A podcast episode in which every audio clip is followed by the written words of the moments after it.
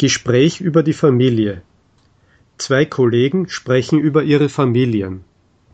Haben Sie schon eine Familie, Herr Grimm?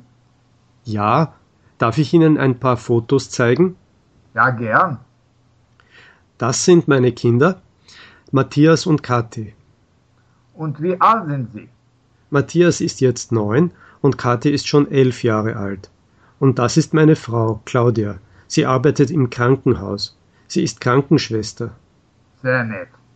Ich müsste auch irgendwo ein Familienfoto haben. Ja, da ist es.